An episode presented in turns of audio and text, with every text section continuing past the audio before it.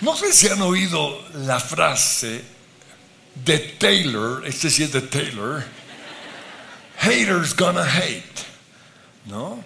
Eh, en español es los que odian van a odiar. Y eso significa que las personas que por su naturaleza pecaminosa odian, pues es inevitable, van a odiar. Pero no solo eso, sino que los que nos odian a nosotros van a encontrar una razón, por más ridícula que sea, para odiarnos. Por cualquier cosa. Que es que son muy ricos. O que es que es muy bajito. O es que no sabe hablar o habla mucho. Cualquier cosa que hagamos. Los que nos odian lo van a usar como una razón para odiarnos. Pero además de eso, Jesús dijo en Lucas 21, 17, todos los odiarán por ser mis seguidores. Seremos odiados simplemente porque somos cristianos y encontrarán las razones más absurdas y ridículas para odiarnos. En Juan 15, 18 Jesús dijo, si el mundo los odia, recuerden que a mí me odió primero. Por eso no estoy solo en un mundo lleno de odio. Jesús también lo experimentó. Porque como dice Hebreos 4:15, no tenemos en Jesús un sumo sacerdote que no pueda compadecerse de nosotros, que no nos entienda, sino uno que fue probado en todo. A él también lo odiaron. Pero ¿qué es odiar? Es un sentimiento que puede ser bueno o malo. En Proverbios 13:5 dice, los justos odian las mentiras. Ese es un odio bueno, odiar las mentiras. Salmo 97, 10 dice, ustedes los que aman al Señor, odien el mal.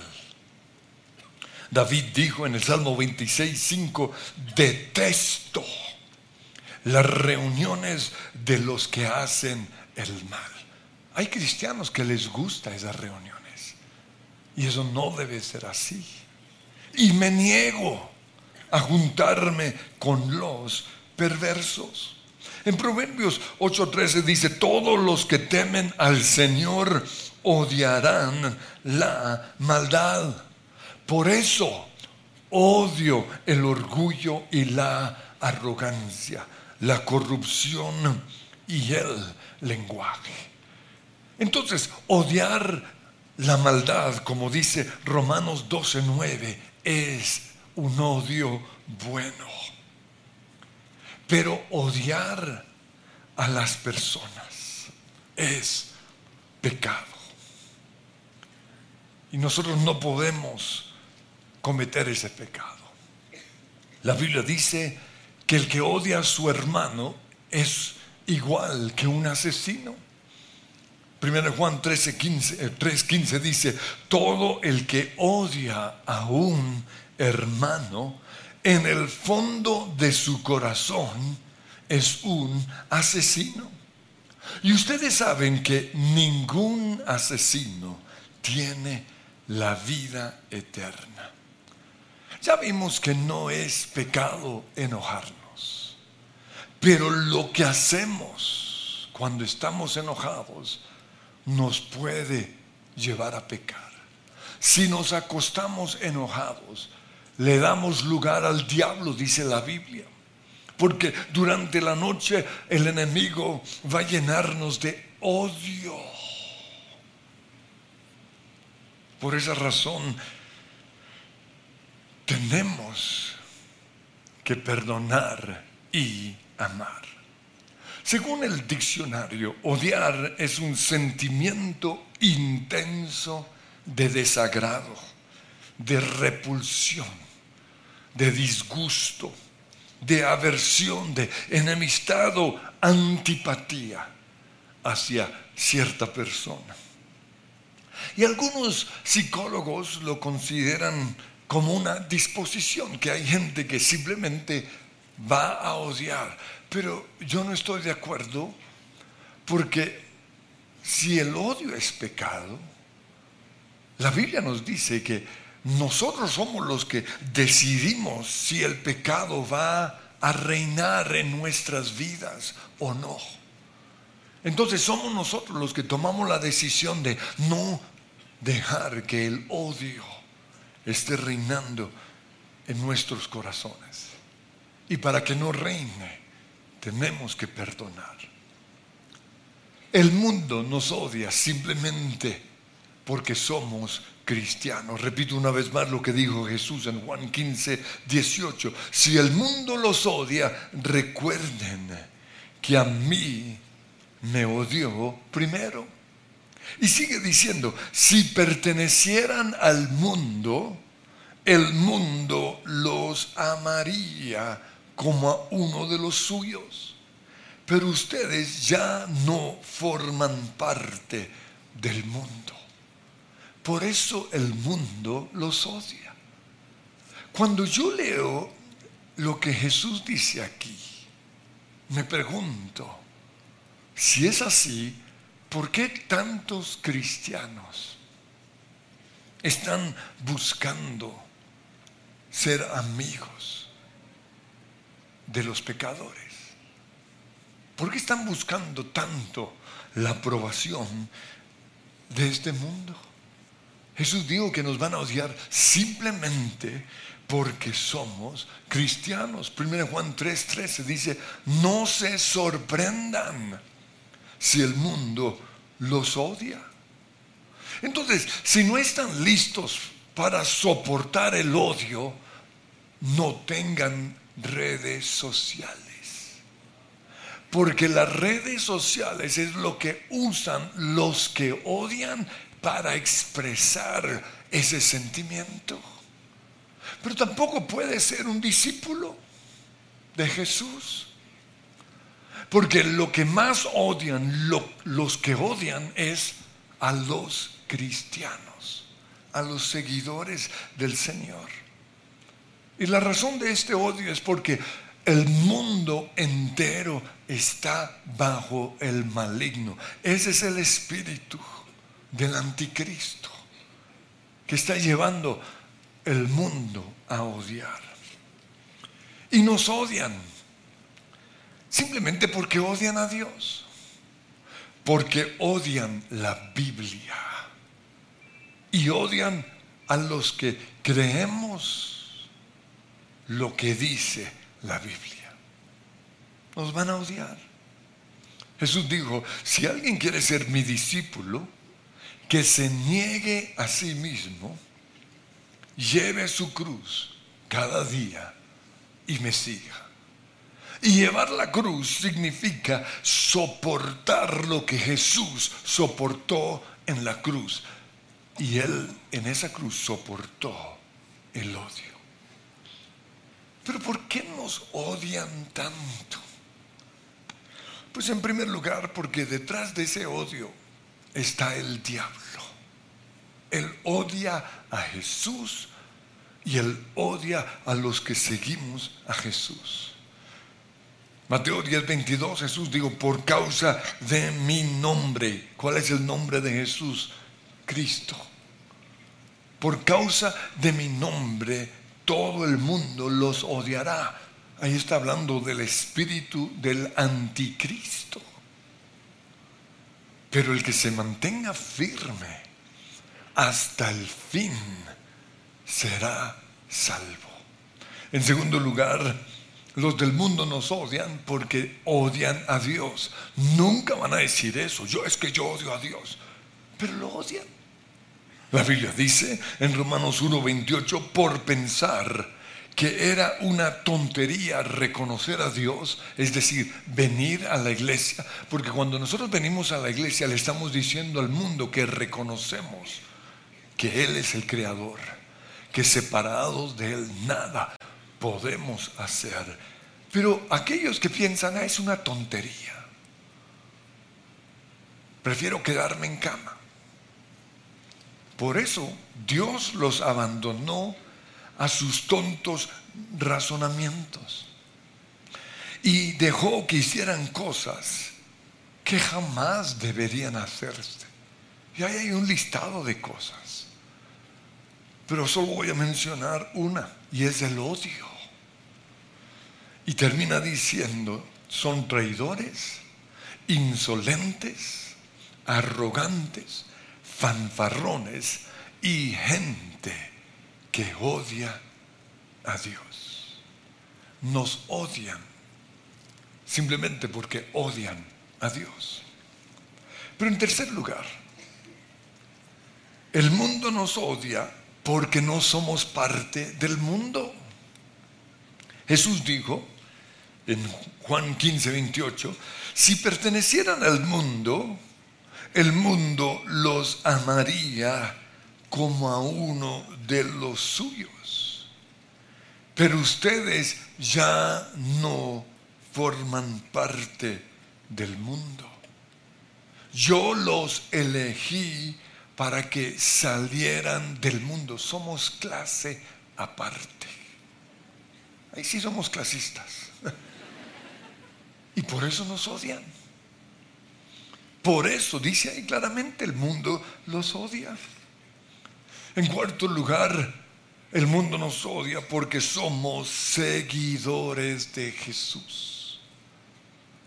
Cuando Jesús habla acerca de los eventos del último, de los últimos días, él dice en Mateo 24, 9, los arrestarán, los perseguirán y los matarán. Hay gente que quiere, ay, yo quiero estar vivo para cuando venga Jesús. Yo no. ¿Por qué? Porque nos van a arrestar. Ay, usted que lo arresten. Yo que me muera antes. Y en todo el mundo los odiarán por ser mis seguidores. Esto está pasando hoy. Simplemente por ser seguidores de Jesús nos van a odiar. Pero en quinto lugar, el mundo nos odia porque la oscuridad odia la luz. Dice en Juan 3:19, la luz de Dios, y ahí se refiere a Jesús, llegó al mundo, pero la gente amó más la oscuridad que la luz, porque sus acciones eran malvadas. Y todos los que hacen el mal odian la luz y se niegan a acercarse a ella porque temen que sus pecados queden al descubierto. Nosotros los cristianos no somos como los del mundo dice que somos. Es que eso allá lo hacen a uno sentir pecador. Nosotros nunca hacemos eso. Le señalan los pecados. Nosotros no hacemos eso. Pero la presencia del Espíritu Santo que está en nosotros les trae lo que la Biblia dice, convicción de pecado. Por eso no vienen a la iglesia. Por eso no se acercan a la luz. Pero finalmente nos odian porque no participamos en sus pecados. Es lo que dice 1 Pedro 4:4. No es de extrañarse que sus amigos de la vieja vida se sorprendan de que ustedes ya no participan en las cosas destructivas y descontroladas que ellos hacen. Por eso los calumnian. Por eso inventan cuentos acerca de nosotros. Por eso nos odian. A algunas personas les gusta tener cachorros en sus casas. ¿No? Y yo he visto gente que tiene sus perritos y les cortan las orejas. O sea, de por sí esos perros ya son feos. ¿Para qué le van a cortar las orejas? Pero también hay personas que tienen como mascotas pájaros. Pero para que esos pájaros no se vuelen, les cortan las alas. O sea, suficiente es tenerlos en una jaula para encima de eso cortarles las alas. Y eso es terrible porque eso es quitarles la razón de su existir. Los pájaros fueron hechos para volar. Su belleza es verlos volar. E imagínense lo hermoso que es para ellos ver el mundo desde el cielo. Pero eso que algunos hacen con los pájaros, lo están haciendo también algunas personas. Y detrás de esto está el enemigo con los cristianos. Nos están cortando las alas para que no podamos volar. Lo ilustro con mi nación. Hace muchos años fue una nación cristiana, hoy es de las más seculares del mundo. Y en Australia, un grupo pequeño pero poderoso de haters, es decir, de gente que odia, está generando tanto odio en contra de los cristianos que les están cortando las alas para que no puedan nunca más volver a volar. Israel Folau, yo sé que ese nombre para ustedes no les significa nada, pero él fue el mejor jugador de la selección de rugby de Australia. Para los que no saben qué es rugby, rugby es un juego de hombres de verdad. Porque lo que juegan los gringos, eso fútbol americano es para las nenas. Se protegen todo, no, los hombres de verdad se van así sin nada. Por eso yo dejo que esos hombres jueguen eso. Él fue el mejor jugador de rugby. Pero subió en sus redes sociales un versículo de la Biblia en donde mencionó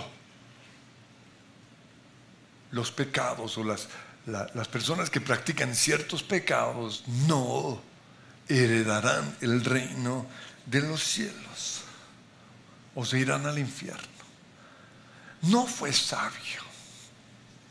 Y Jesús dijo que nos enviaría como ovejas en medio de lobos.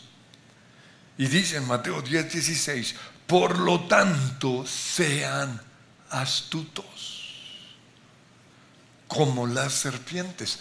En este mundo tenemos que ser astutos. Y él no lo fue. Y dice, e inofensivos como palomas. Con su post, él ofendió a ciertas personas. Por eso digo que no fue sabio.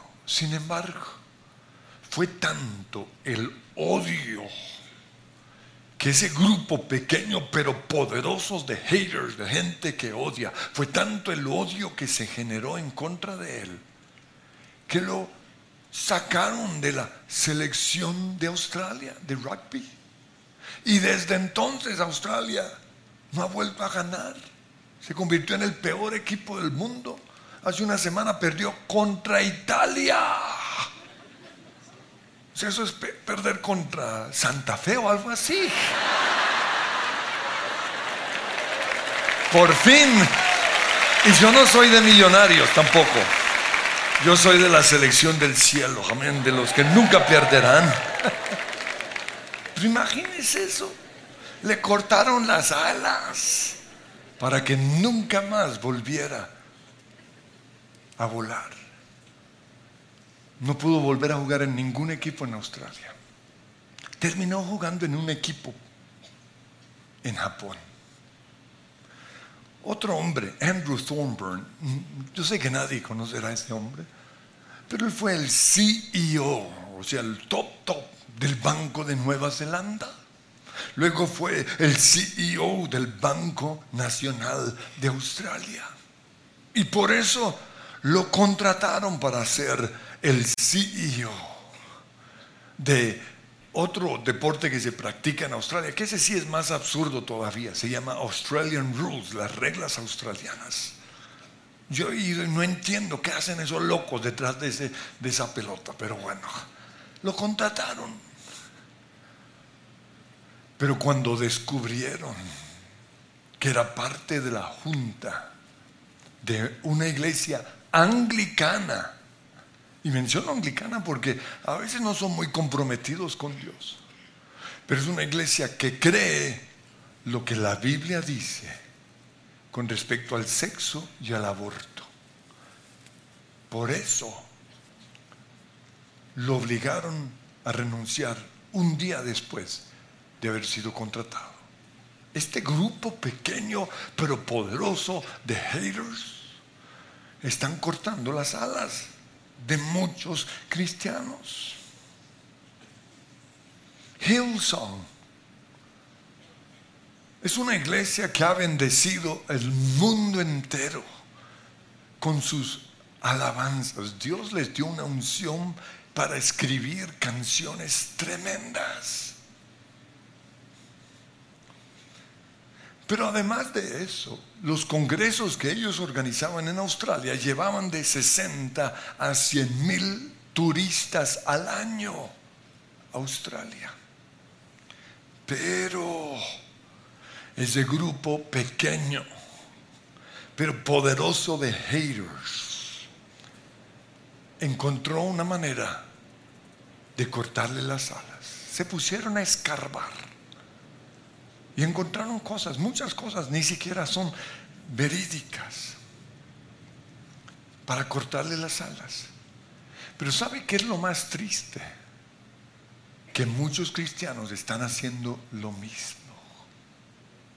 Están agarrando cosas sin tener, saber si es verdad. Y están en sus redes sociales jactándose o celebrando el final de una de las iglesias que más ha bendecido el mundo para que no vuelvan a volar. Sí, probablemente cometieron errores como todos nosotros cometemos. Pero una cosa es que yo mismo me corte las alas por mis pecados y no pueda volver a volar. Pero otra cosa es muy diferente es que otros con su odio, con sus calumnias, nos corten las alas para que no podamos volar. Hoy hay un grupo de predicadores pequeños, pero poderosos. Porque no hay nada más poderoso que generar odio. Y esto es lo que están haciendo. Este grupo de predicadores odian a los pentecostales y carismáticos. Todo lo que Pelufo nos enseñó el fin de semana acerca del bautismo en el Espíritu Santo. Ellos pretenden ser los únicos dueños de la verdad y nos juzgan a los que tenemos interpretaciones diferentes. Ellos dicen que el mover pentecostal y carismático es un fuego extraño. Ahora esto es muy delicado. Porque si están equivocados, están cometiendo el pecado imperdonable de la blasfemia contra el Espíritu Santo. Y es atribuirle al diablo una obra del Espíritu Santo. Es grave. Pero lo más grave es que hay cristianos oyendo sus prédicas y creyendo lo que ellos están predicando.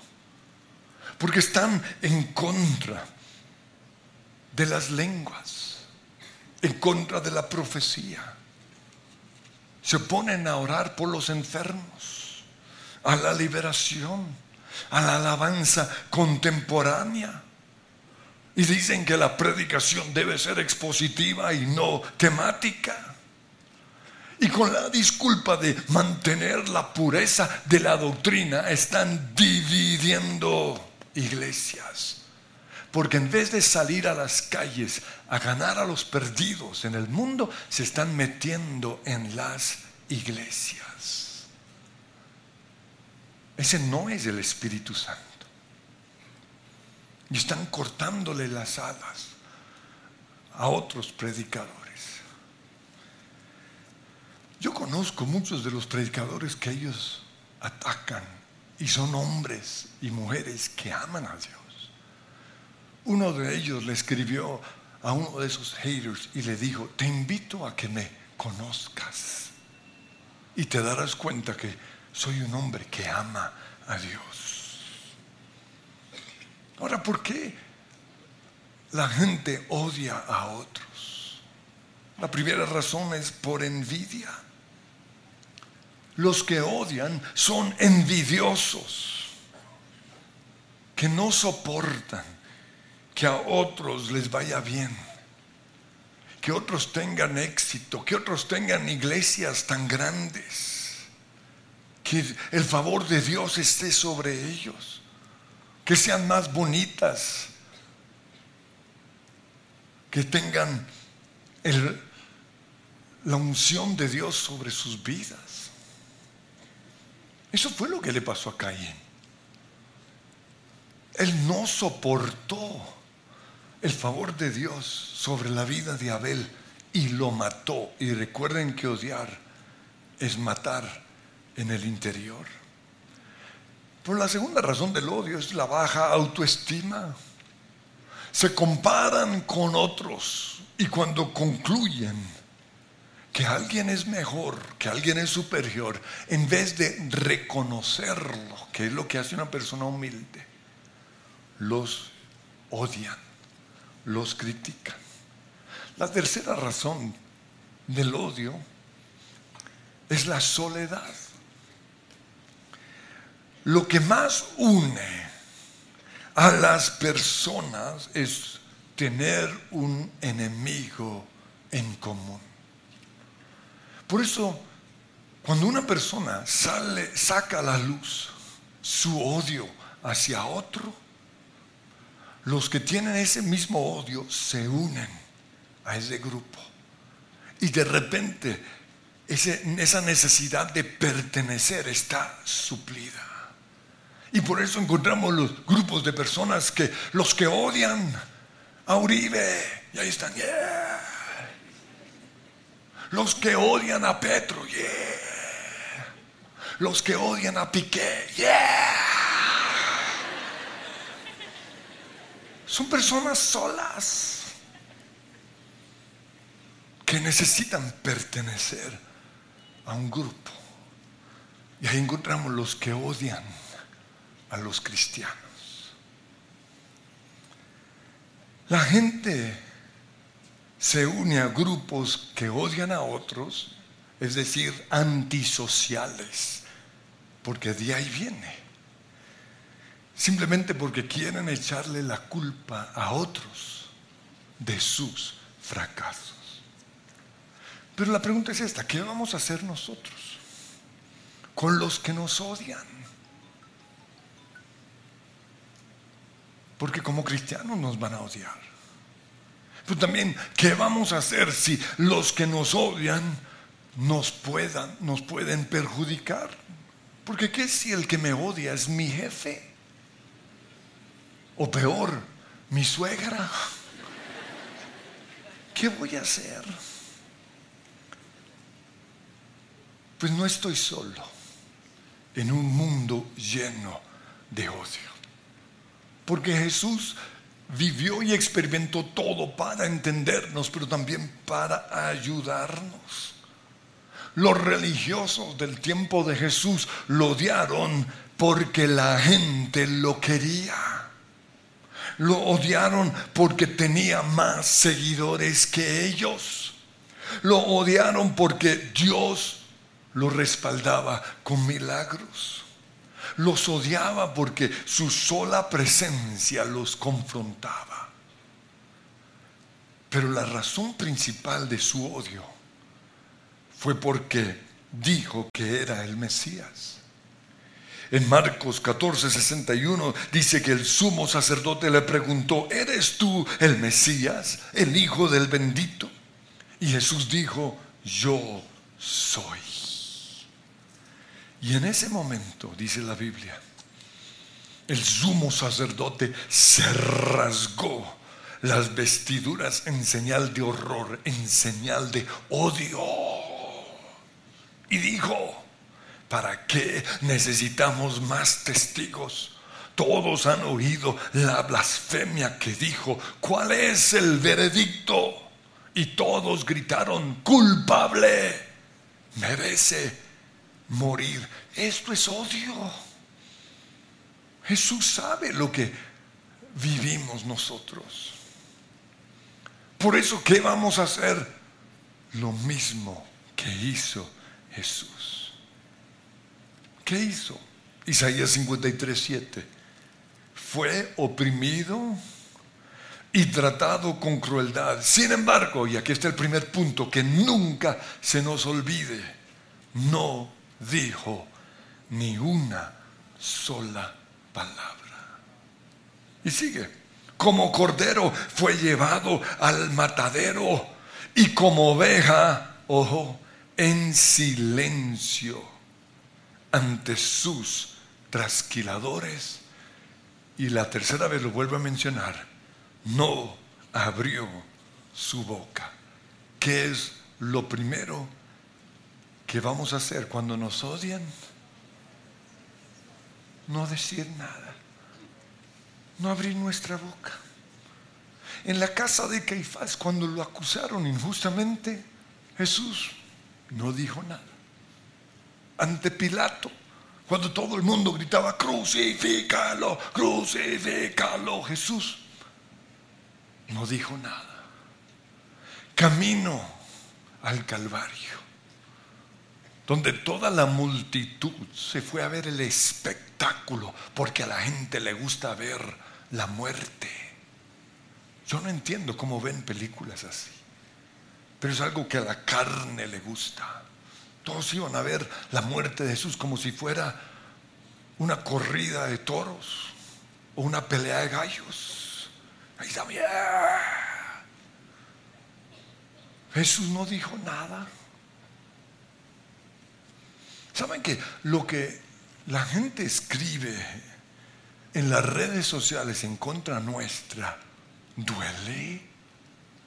Duele mucho. Por eso yo no lo leo.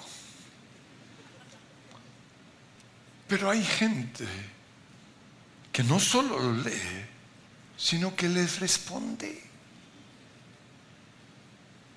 Jesús, ¿qué hizo? Nada. Dice 1 Pedro 2.23, cuando le maldecían, otra traducción dice, cuando lo insultaban, no respondía con maldición, sino que se encomendaba al que juzga justamente. Entonces, lo primero que vamos a hacer que hizo Jesús es no decir nada. Pero lo segundo que hizo Jesús fue amar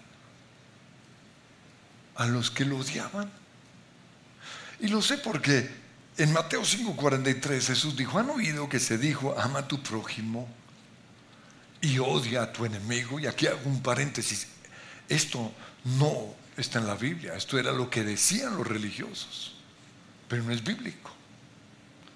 Pero yo les digo, amen a sus enemigos y oren por quienes los persiguen para que sean hijos de su Padre que está en el cielo. Si Jesús dijo esto, lo cumplió.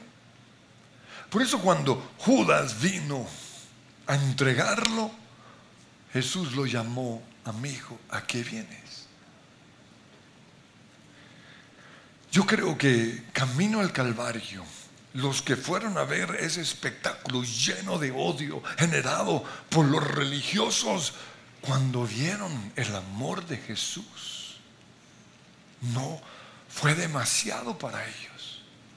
Y sé que se sintieron mal porque la Biblia dice en Lucas 23, 48 que después de muerto todos volvieron a sus casas golpeándose el pecho, diciendo, ¿qué hicimos?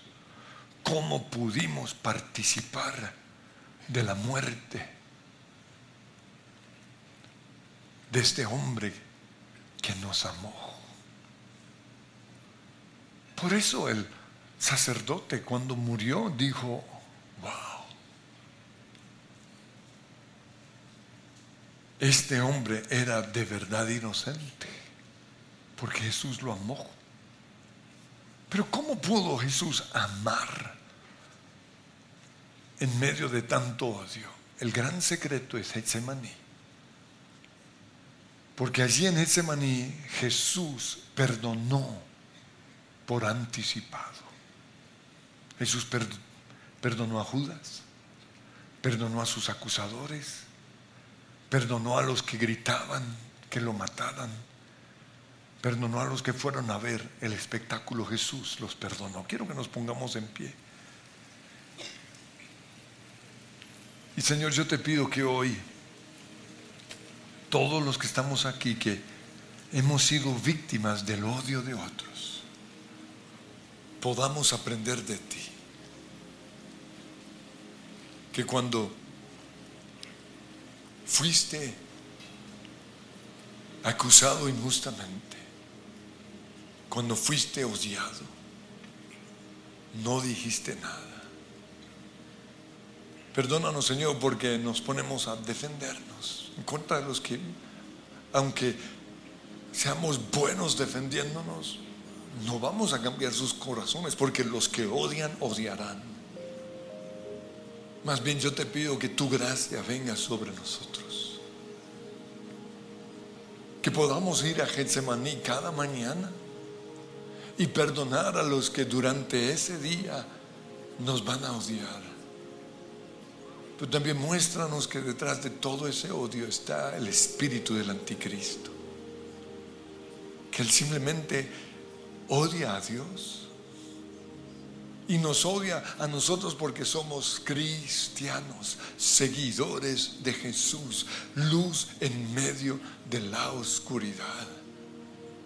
Pero tú sabes, Señor, que aquí hay corazones destrozados, porque han sido o hemos sido víctimas del odio de este mundo.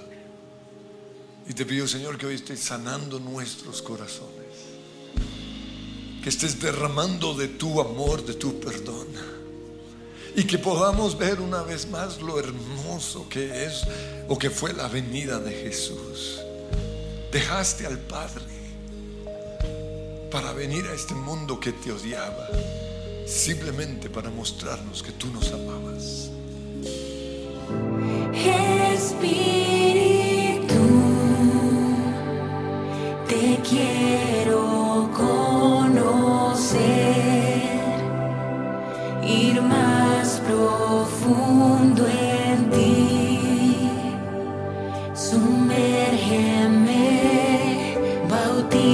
time.